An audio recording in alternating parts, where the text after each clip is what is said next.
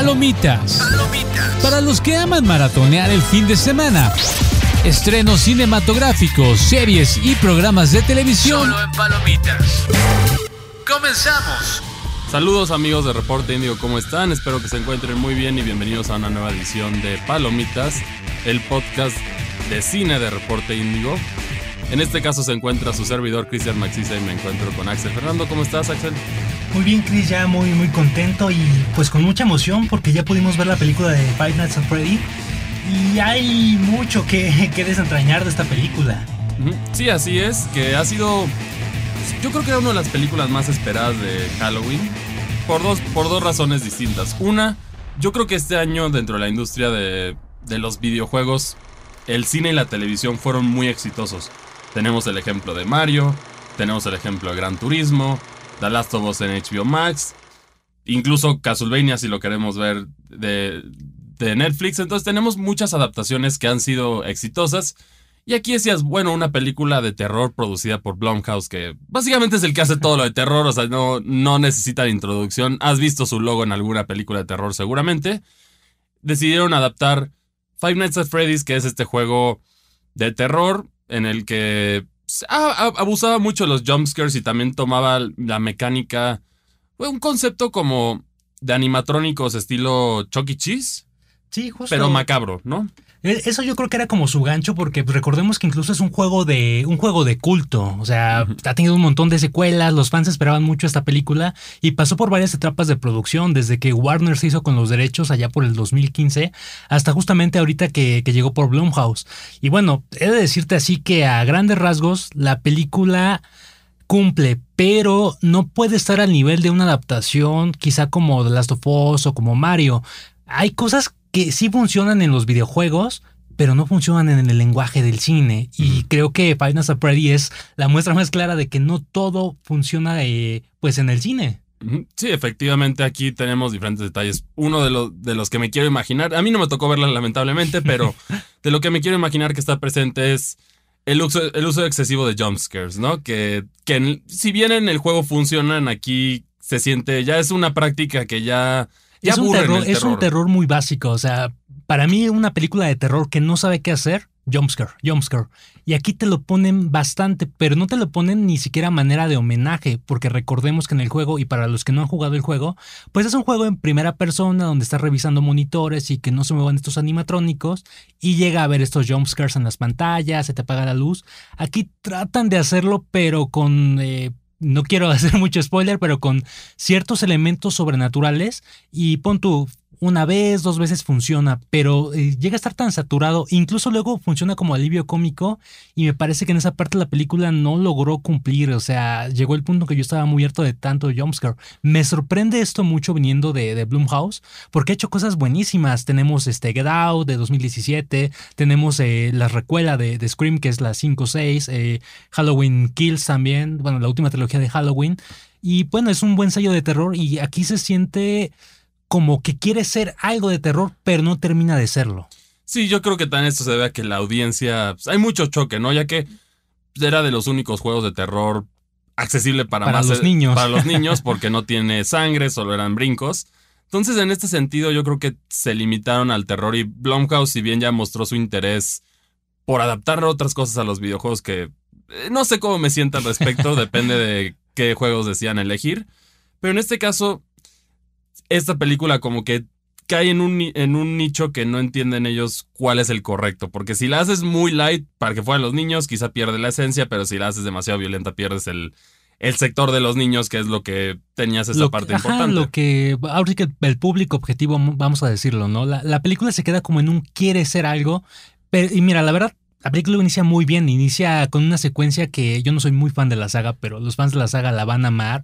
Se empieza frenética, brutal, pero conforme va pasando la historia, yo siento que la mitad de la película cae terriblemente el ritmo. O sea, no mm. entiendes eh, por qué expanden la mitología de esa manera. Entiendo que es difícil, ¿no? Porque estos juegos como tal nunca han tenido una narrativa lineal, si lo podemos llamar así. Como que ha sido teorías, bueno, a mi parecer ha sido como teorías de los fans que el creador dice, bueno, esto tiene sentido, entonces vas a acomodarlo, que era el misterioso hombre morado, este...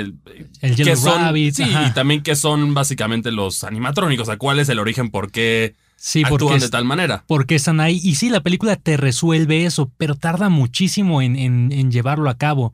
Mira, creo que lo más destacable de la película, eh, sin duda, es el apartado visual. Logra representar muy bien la, la pizzería de Freddy, los animatrónicos se ven muy bien. Prácticamente yo diría que es un, un regalo para los fans como está ejecutado esta parte, pero no es suficiente para mantener este, pues una buena película, mantener todo el foco del espectador. Sí, así es. Y, y bueno, ya la película va a estar disponible en cines. Ya, ¿no? Ya Me está, parece que ya, sí, ya a está partir- disponible A en partir cines. de ahora ya está, ya está disponible en cines. Que si bien la pregunta es: ¿nosotros la recomendamos? O para los fans, por lo menos. Mira, para los fans, sí, creo que el público casual le puede gustar. O sea, no, no es un mal producto, pero si esperan ver algo del sello Blumhouse al nivel de Get Out, al nivel de, este, de Scream o Halloween, mejor vayan con expectativas eh, bajas. Y aquí un poquito de spoiler. Sí tiene una escena postcréditos la película. Eh, a mi punto de vista es decepcionante, así que si, si no se quieren quedar, realmente no se pierden de mucho. Mm, pues sí, sí, es que esa es la situación con Blumhouse que. Parece, es un volado, ¿no? Al final Blumhouse es un volado porque te puede dar una bien, gran película de terror o, un desastre. Sí, justo. Y ese es el problema. Y aquí, eso es lo que tenía nervios con justo la adaptación de Five Nights at Freddy's, que tenía ya mucha expectativa por, por lo que representa, ¿no? Porque es el, el juego viral de terror. sí, es de que culto, tanto mi- mitología que se creó alrededor de él. Sí, yo también aquí el reto es adaptar porque tienes sin spoilear, ese es el reto, porque pues, hay como ciertos secretos que gradualmente pasan y, diferentes restaurantes, diferentes animatrónicos, qué pasó con estos y Sí, justo. Mira, yo creo que sí representa muy bien como la, la- adaptación de la historia. O sea, sí hay muchos guiños. Yo no soy muy fan de la saga, pero cuando fuimos a la función, a la premier, pasaban ciertas cosas y los fans aplaudían, se emocionaban. Yo creo que los fans los va a dejar muy satisfechos. No es una película justo por lo mismo de la audiencia que tenga mucho, mucho sangre, mucho gore, pero sí tiene ciertas secuencias que, que las elipsaron de una manera muy inteligente para que se pueda ver un poco de la brutalidad de, de estos animatrónicos. Creo que esas secuencias valen el precio del boleto, o sea, seas fan o no, sí son secuencias impactantes, pero están bien ejecutadas para no traumatizar a los menores. Sí, que ese, ese es el balance que tenemos. Pero bueno, pues aquí tenemos nuestra opinión de, de justo de Five Nights at Freddy's, aunque no se vayan porque todavía hay muchos temas de los que tenemos que hablar. Y bueno, pues aquí estamos eh, de nuevo en Palomitas. Y pues yo ahorita te tengo un chisme muy interesante de una película de la que no esperaba nada, porque eso es, este, y, y está buena. Digo, no está al nivel de otras películas como las que podemos compararla, como la película de la red social, que es la creación de Facebook, pero por ahí anda el caminito. Esta película le pusieron en América Latina El Poder de los Centavos, que se me hace un título horrible. Es porque no describe bien lo que es la película, ¿no? O sea, sí, en una parte sí, pero aquí, para aquellos que no saben, es la historia de, de cómo varios usuarios de Reddit decidieron jugar, hacer, hacer el mismo, juntarse para hacer el mismo juego que hacen los, los peces grandes en Wall Street y en las bolsas de, de valor. Entonces aquí jugaron con cambiarle el valor a una, a una acción en específico que fue GameStop, que es esta tienda de Que GameStop, para que no lo sepan, es una tienda de videojuegos, una cadena de tiendas de videojuegos que está sufriendo desde hace como 5 o 6 años Y, por mantenerse vigente porque Se las ve negras.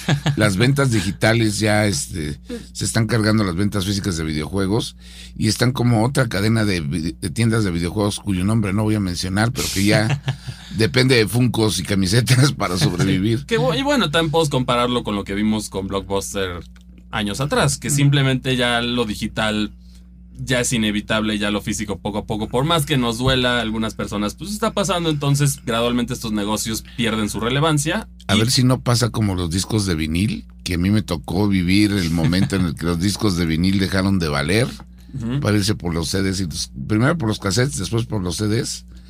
Y ahora los discos de vinil son un negociote. Carísimos, sí. Pero bueno, el chiste está en que la película trata de esto. En la en los años de la pandemia, 2020-2021, pues ya ven que todos estábamos encerrados, este, pues tratando de encontrar qué hacer con nuestras vidas.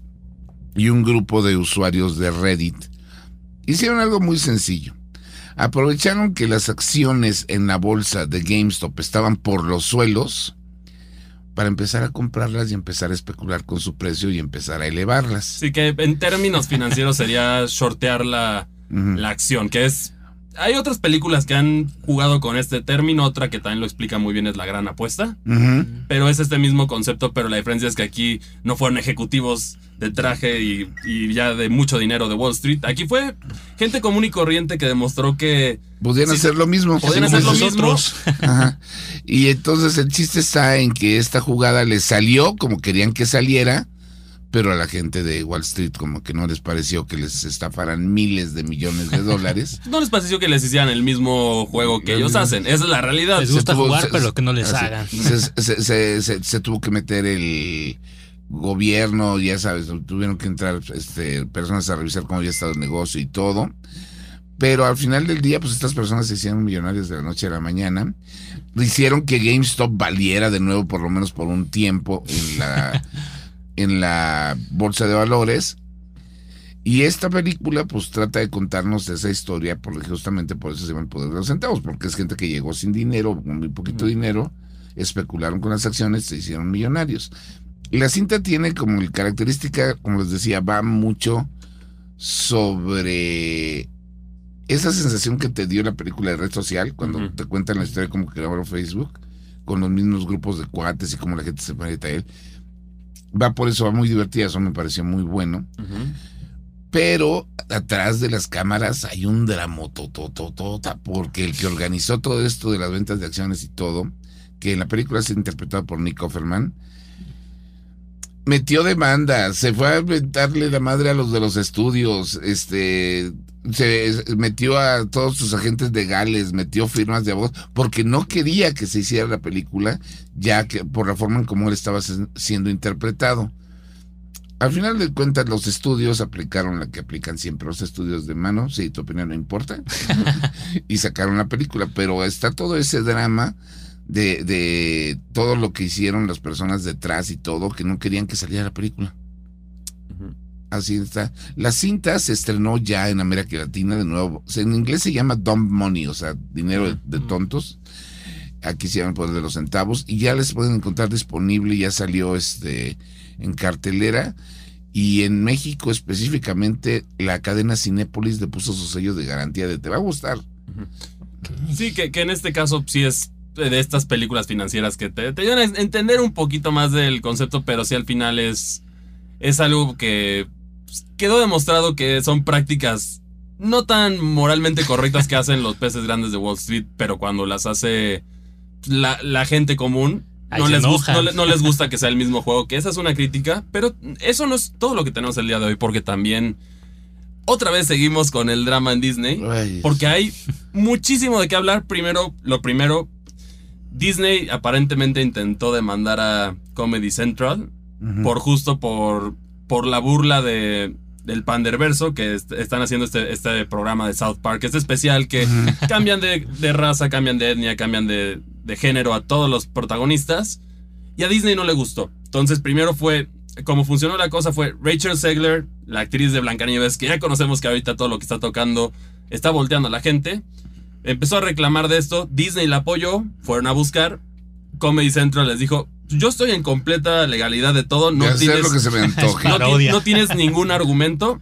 Y sabes que de, esta conversación, ¿sabes qué salió? Mm. Aparentemente va a salir otro especial en el que se van a burlar que va a haber dos Blancanieves, porque también sabemos que hay un, un medio conservador de Estados Unidos conocido como Daily Wire. Va a sacar su propia versión de Blancanieves. A lo clásico. y se va a burlar de todo este especial de South Park. Que ¿Por qué South Park se puede salir con la suya? Yo, mi opinión es porque una, genuinamente es bastante gracioso. Y dos, es parodia. es parodia y no importa a quién se meten con todos. Y eso y cuando es parejo, La primera enmienda de Hollywood los defiende, digo, de Estados Unidos los defiende, que es libertad de expresión. Ese es por un lado. Y por otro lado, las críticas que luego también se avienta South Park, para quienes no lo sepan, de no ser por South Park, el mundo no sabría qué es la cientología.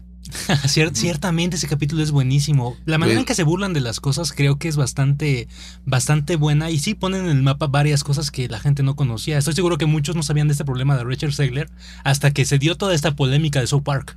No, o sea, el, problema con Richard Segler es que esa mujer se, ha quemado la película que se supone que va a representar. y, si, de, si de por sí Disney está teniendo problemas con sus live actions, porque ya la gente realmente no, ya no los, quiere. ya no los quieren y sale esta mujer a decir cada sandés. Digo, de la primera entrevista que tuvo sobre ese tema, lo, más memorable de esa entrevista es la cara de Gal Gadot, que en la película. Sí, la pena de. la reina malvada decir, cállate por favor. Y es algo que estamos viendo ahorita en Disney, que también fuera de eso. Bueno, Rachel Segler ya vimos que también aparentemente está afectando otros proyectos. ¿Por qué? Porque simplemente su manera táctica de, de, comentar sus puntos no le agrada mucho a la gente. Entonces ya vimos que posiblemente Juegos del Hambre la nueva película que va a ser la, historia del presidente Snow. No pinta también los números en cine. Es un hígado, punto final. Básicamente es eso, sí, no pinta bien. Aparentemente también ya iba a salir en la tercera entrega de Paddington, del osito, que por si la han visto Ahí están las películas, pero. esas películas son maravillosas, las pero de ahí, Paddington. Pero ahí las van a quitar. O sea, ahí, ya, no va, ya no va a salir Rachel Segler. Y por otra parte, también tenemos en el caso de Marvel, del otro lado, de... Ya, ya habíamos oído mucho de Miss Marvel, ¿no? Que esta película que aparentemente se espera que sea el mayor fracaso taquillero. ¿De, Marvels? De Marvel de toda la historia. Sí, de Marvels. Y por otra parte, Brie, Larson parece que va a ser su último proyecto en Disney porque ya le dieron su hasta aquí. No me, no me, parece nada extraño porque recordemos que en el 2019 Brie Larson hizo varias declaraciones como Rachel Segler y cómo causó, eh, pues incendió las redes cuando se estrenó Captain Marvel en el 19. Sí, pero es que esas declaraciones se las adjudicaron porque ella misma lo dijo. ¿Dónde están? ¿Dónde está un video o una grabación donde yo haya dicho esto? Sí, comentó varios casos sobre el feminismo y la supremacía masculina y varios.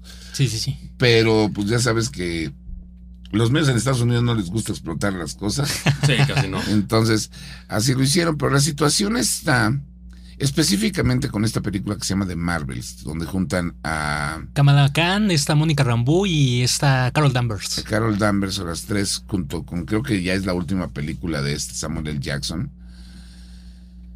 Tiene el mismo problema que ha tenido casi todas las películas de Marvel durante los últimos dos años y me di cuenta, ayer por azares del destino me puse a ver la de Iron Man, la primera, la del 2008. Mm, sí, buena. Pero si te pones a verla, ya sabiendo todo lo que va a pasar después, te das cuenta que si hay un hilo conductor ahí, un hilo narrativo ahí y algo que está justamente buscando conectarse con otras producciones. Sí, se tenía esa tensión de ese plan a, a largo plazo que concluyó con Infinity War así es, con la última de los Vengadores. Pero el problema está en que veías un hilo conductor, veías un hilo narrativo, veías una... una Veías hacia dónde iban las cosas, pero la, fase 4 y 5 no tiene pies ni cabeza. O sea, la gente ya se olvidó de White Vision, se olvidó de WandaVision también lo que pasó en esa serie. Prácticamente fueron eh, anuncios al azar en la Comic Con de 2019 porque pues acababa de terminar la era Avengers con Endgame ¿qué podían sacar si ya habían explotado lo máximo? Y ahora recurren a la nostalgia, porque traen a Hugh Jackman de regreso para Deadpool 3. Ya trajeron a Maguire y a, Garfield. Vamos a ver qué traen en Secret Wars, pero se supone que van a traer a los personajes de Marvel de los estudios pasados, de Fox, de Sony, porque no les está funcionando lo que según están planeando. Pura nostalgia. Lo que pasa es que sí, ahora sí siento que aplicaron la de DC Comics de vamos a hacer esto y al ahí se va y a ver pian pianito. A si, pega o, si, chicle pega. Pero esta es la situación que se está viendo con las megaproducciones que, que, que está, está frenando y ha sido, a, mi parecer, ha sido un año gris para, como ya habías mencionado, para los 100 años de Warner Bros. y de Disney. Sí. y hablando de Warner Bros., dentro de los quemones grandes de la industria mexicana del cine, la gente de, Cinépolis anunció que para celebrar los 100, como Cinemex está teniendo las palomeras mensuales, que están preciosas. Ah, de Disney. De Disney. Sí, sí, sí. Sí, que están preciosas. Cinemex le tocaron la de los 100 años de Warner, que pues la verdad solo pudieron hacer tres y yo no pienso, o sea, y, y, pues si tú lo analizas, pues de qué más sacas, ¿no? Este, palomeras. La primera palomera, que es la que todo el mundo ya ubica más o menos en redes, es la de Box Bunny, donde la palomera es el, el buzón de correos, sale el conejo. Sí, donde está la madriguera, ¿no? Del Ajá. conejo, sí. Pero las otras dos, que son las que la comunidad geek de México las está esperando, son una batiseñal que sí prende, que es la palomera de Batman, Mm. y el otro es el mundo Sí, el de- diario de- del planeta, del ¿no? diario del planeta con, con una estatua de Superman, que es la alusiva Superman. Pues a todo el mundo le dijeron en un documento que aparecía que la fecha de salida era el 15 de octubre. El 15 de octubre llegó. Y nada. Y nada. Y ya, ya cuando, llegaba, cuando llegabas a preguntarles a la gente del Cinépolis, ahí a los que atienden, sobre la palomera, lo primero que te decían es que ya no había palomeras de Taylor Swift. Pero cuando ya les explicas, no, no vengo por esa, vengo por la de la batiseñal. No, de esa ni siquiera sabemos si va a salir. Sí. Y ya cuando te responden eso en el cine, Está grave la cosa. está grave la cosa. Ya la gente de Cinépolis confirmó que la palomera de la batiseñal llega el 15 de noviembre a un precio de 450 pesos. Eso me suena a problemas de producción y de falta de planeación y no pinta nada bien. Y por otra parte, Warner tiene más cosas que celebrar. Pudiste haber incluido Harry Potter, pudiste haber incluido El Señor No, de los es, Anillos. el Harry Potter es licencia. Ah, bueno, sí, la licencia es lo que El complica. Señor de los Anillos es licencia. La de. Ay, ¿cómo se llama? No puedo creerlo. La del payaso este que se come a los niños. It. Y también pudiste haber hecho un globo. Sí tenías, tenías argumentos para hacer un poco más. Pero son mucho de licencia, no tienen mucho producto. ori- El producto original más pesado que tiene Warner son los es superhéroes, ¿no? así- no, son Bueno, los Looney Tunes. Bueno, sí, los Looney Pero Tunes. otro Looney Tunes, o sea, Sí. quizá un Pato Lucas, San Bigotes, palomeras No. de esos personajes también de- de los cuatro Looney Tunes principales, que son Box Bunny, el Pato Lucas, el ¿Por qué? Porky Pig y el Coyote. Ujú. Y no, y también por, Por otra- encima del Correcaminos. Sí, también por otra parte podrías tener. Tienes a Tommy Jerry, Sí. tienes este Scooby-Doo. Propied- propiedades, no, olvídate de Scooby-Doo, tienes todo Hanna Barbera. Ju- Justamente Picapiedra, hay bastante de dónde sí, cortar. que es una no, y. Cartoon Network, tienes ahí, ahí tienes desde Coraje el perro cobarde y ¿cómo se llama el niño genio? El Dexter, el laboratorio el de laboratorio de Dexter. Sí, Y tienes. las chicas superpoderosas. Sí, Y ahí Cartoon Network, a mi parecer, hizo, hablando de Cartoon Network, hizo algo genial, que fue un video de, como para calmar la, la tensión y la pelea que siempre hay de, yo soy del viejo cartoon y yo soy del moderno. Y generación es de, mejor. todos son buenos. Entonces pusieron a todos los personajes de las diferentes eras de Cartoon Network juntos, que a mi parecer fue, fue un acierto. Y hablando de los Looney Tunes, HBO va a sacar un, una, una, van a revivir la franquicia de Tiny Toons, que... Ah, Tiny Toons University, sí. Sí, que, que ahí va- vamos a ver más detalles. Hay nuevos personajes que básicamente los Tiny Toons son una referencia juvenil a los personajes principales. Entonces ahí, por ejemplo, vas a tener una violín más puberta, como más gótica. Y tenemos, tenemos unos, uno que otro personaje interesante, pero habrá que ver cómo lo manejan. Y los profesores van a ser los Looney Tunes, que es, es una dinámica divertida. Habrá que ver cómo funciona esta serie, pero los Los- Tiny Toons originales, a mi parecer, son bastante No, entretenidos. los Tiny Toons y los Animaniacs, que fueron esa temporada que tuvo Sí.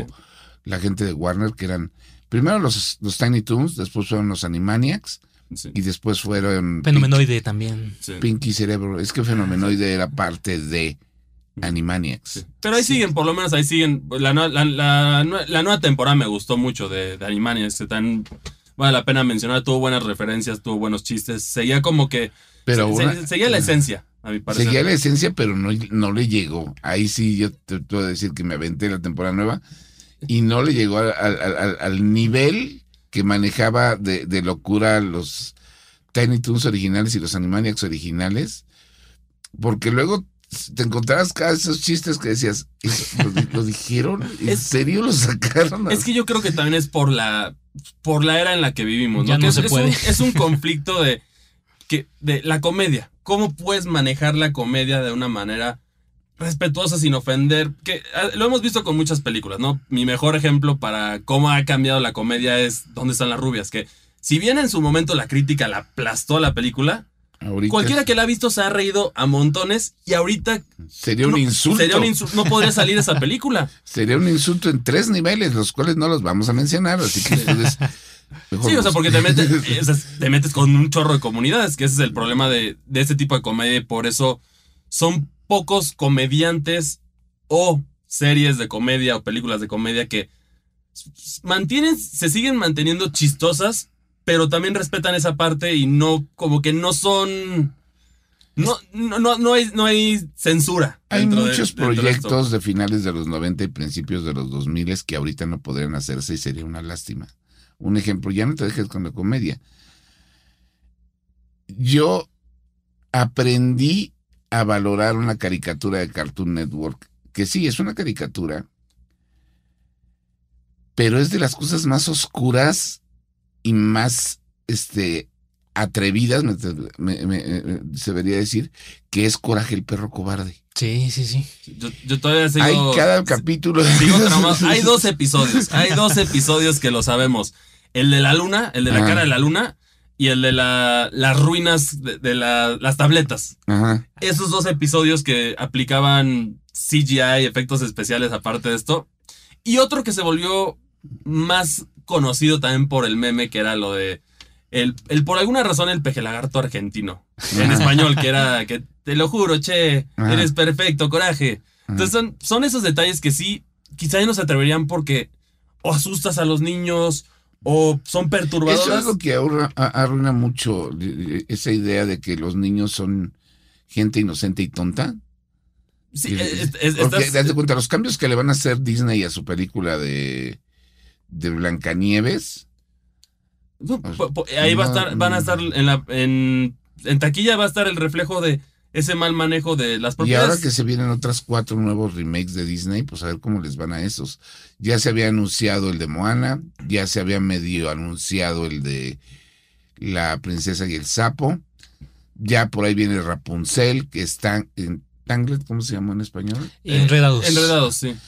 Y la única que me interesó, pero me interesó, no sé si para bien o para mal, es su versión live action de Atlantis. Es que Atlantis, yo siento que las películas que merecen esto son las que no tuvieron el auge del que pensaron tener. Como el planeta del tesoro también. Planeta del funcionaría súper bien. Y en el caso de los, a ver, eh, en Enredados fue un éxito taquillero. No desde tocarla, es como si me dices vas a, voy a tocar Frozen. No, no vale la pena tocar Frozen. En el caso de, de los otros live actions, Moana se me hace muy extraño el caso porque son los mismos actores de voz, pero ahora en live action, entonces no le veo yo Sentido. necesidad. De por sí Moana está muy joven para hacer O sea, pa- parece más un capricho de The Rock que un.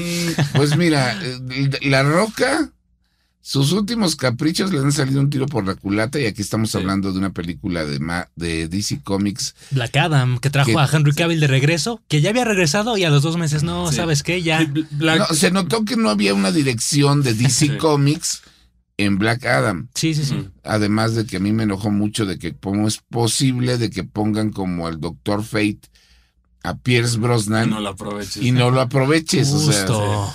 Sí, que son esos detalles que sí ha, ha estado esta situación complicada. Y también, en este caso, Disney, ¿qué debe hacer? Vamos a ver, yo espero que con que Wish sea una película decente, por lo menos tiene una premisa más o menos interesante. ujú. Aun- y ha- habrá que verlo, aunque yo sigo sintiendo que la, la lógica del mago, del que es dueño de todos los deseos, en teoría, pues tiene sentido porque es, no le puedes dar deseos a todo el mundo porque si no vas a tener los buenos y los malos, vienen en paquetito en conjunto. Entonces ese pequeño, ese pequeño detalle a mí me sigue moviendo, pero por lo menos se ve entretenida, habrá que ver si es una celebración, como ellos la ponen incluso en el tráiler.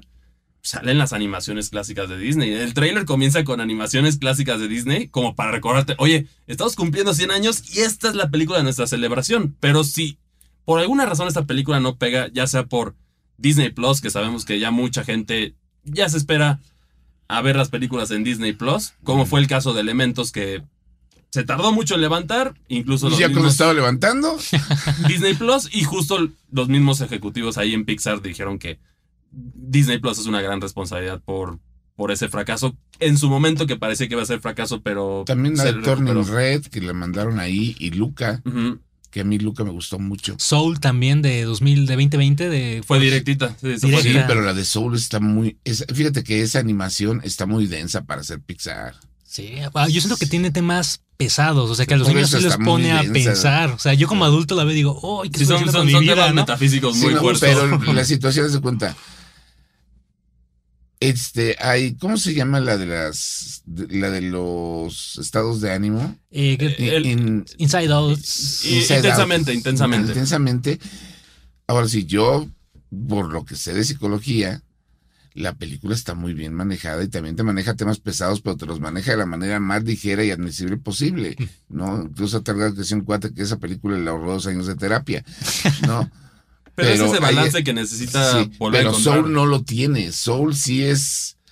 Pues yo creo que fue como un regalo para los adultos que crecieron con Pixar, ¿no? Como lo hemos visto con otras películas, que es como. Pero está muy densa. Sí, pero, pero tiene que encontrar, yo creo que ya Disney y Pixar tienen que volver a, o sea, encontrar esencia y volver a encontrar porque sí, no le han estado pasando nada bien. Las decisiones corpo, que son llamadas live actions, que simplemente sabemos cuál es la intención, no hay ninguna intención más que el famoso y poderoso dólar. Entonces esa es la, la realidad triste. Y eso es con Disney. De, de Warner no les hablamos porque vamos a terminar aquí llorando.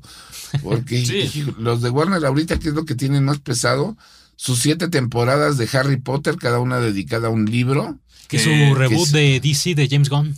El reboot de DC de James Gunn, que entre más leo, menos le confío. No, yo también justo con lo de Harry Potter ahí, porque el hecho de que sí es polémico las, las declaraciones de J.K. Rowling, Ah, sí, no. pero alejar, hemos visto una y otra vez, no importa la producción, si alejas al creador que sigue vivo, porque hay situaciones en las que ya no puedes porque ya falleció, pero en este caso si lo alejas, vas a perder la esencia de lo que enamoró a los fanáticos y vas a tener algo que no le va a interesar a nadie y que seguramente será, será cancelado porque va a haber cambios drásticos que a muchos de las personas no les va a gustar. Y además, dado que Harry Potter ahorita comparte una situación con justamente la película con la que empezamos este podcast, que era Five Nights at Freddy's, que es muchísimo de su lore lo crearon los fans y la marca los terminó aceptando como suyos. Sí, Sí, incluso justo. hablamos del romance, que por ahí, por ejemplo, romance, lo, que, lo que pasó con los personajes después de las películas. Sí,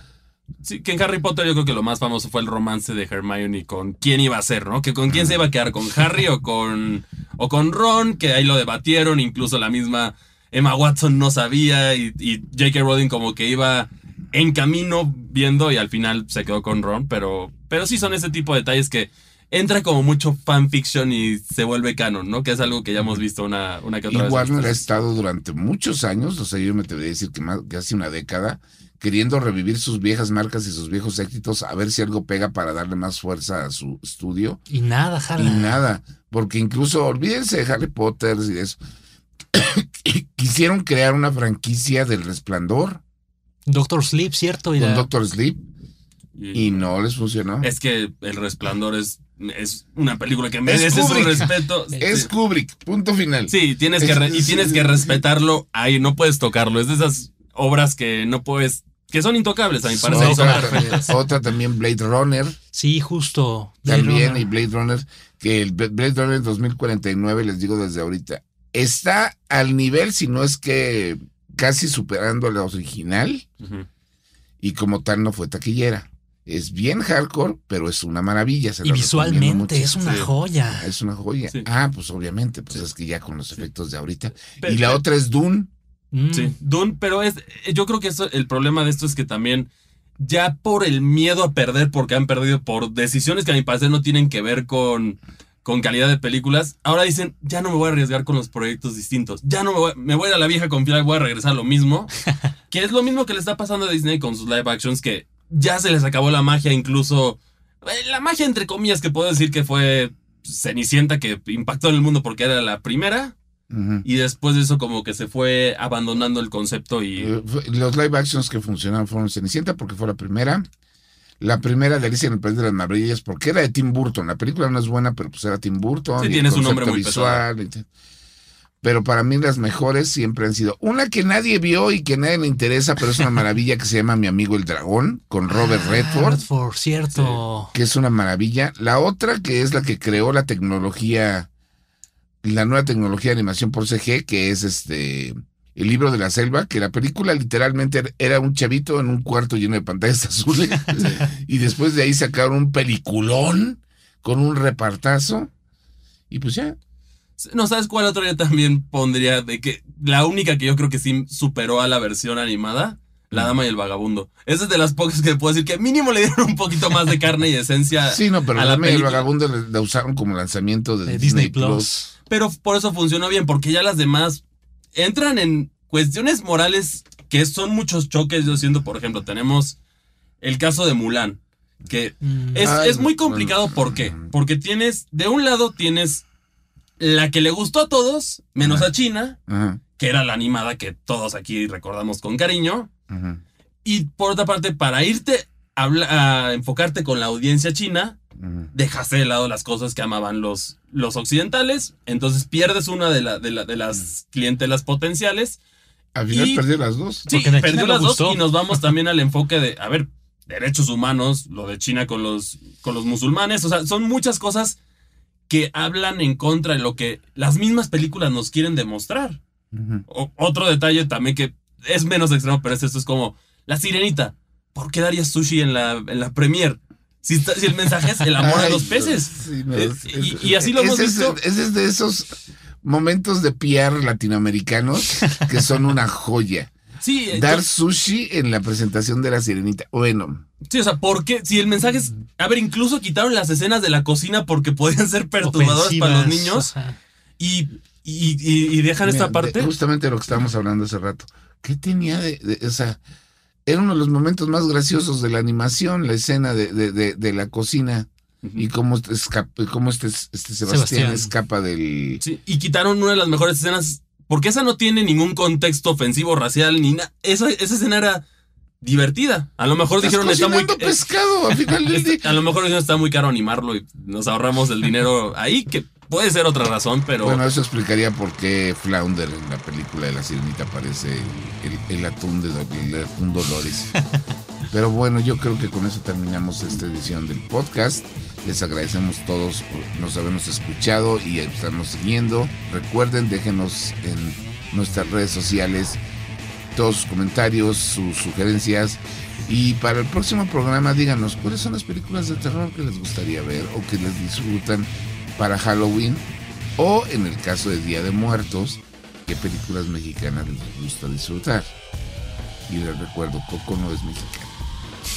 Pero es más mexicana que algunas películas mexicanas. Sí, no, pero ya no vamos a meter esa introducción. Y bueno, y finalmente nada más queremos pedirles que sigan por favor las redes sociales de Reporte Índigo. Ahí vamos a estar anunciando y presentando los lugares donde ustedes pueden apoyar en el ¿cómo se llama? en el esfuerzo para poder este, rescatar y traer estabilidad de nuevo al estado de Guerrero aquí en la República Mexicana. Muchas gracias a todos por habernos escuchado y pues hasta la semana que entra. Nos vemos. Hasta luego. Palomitas.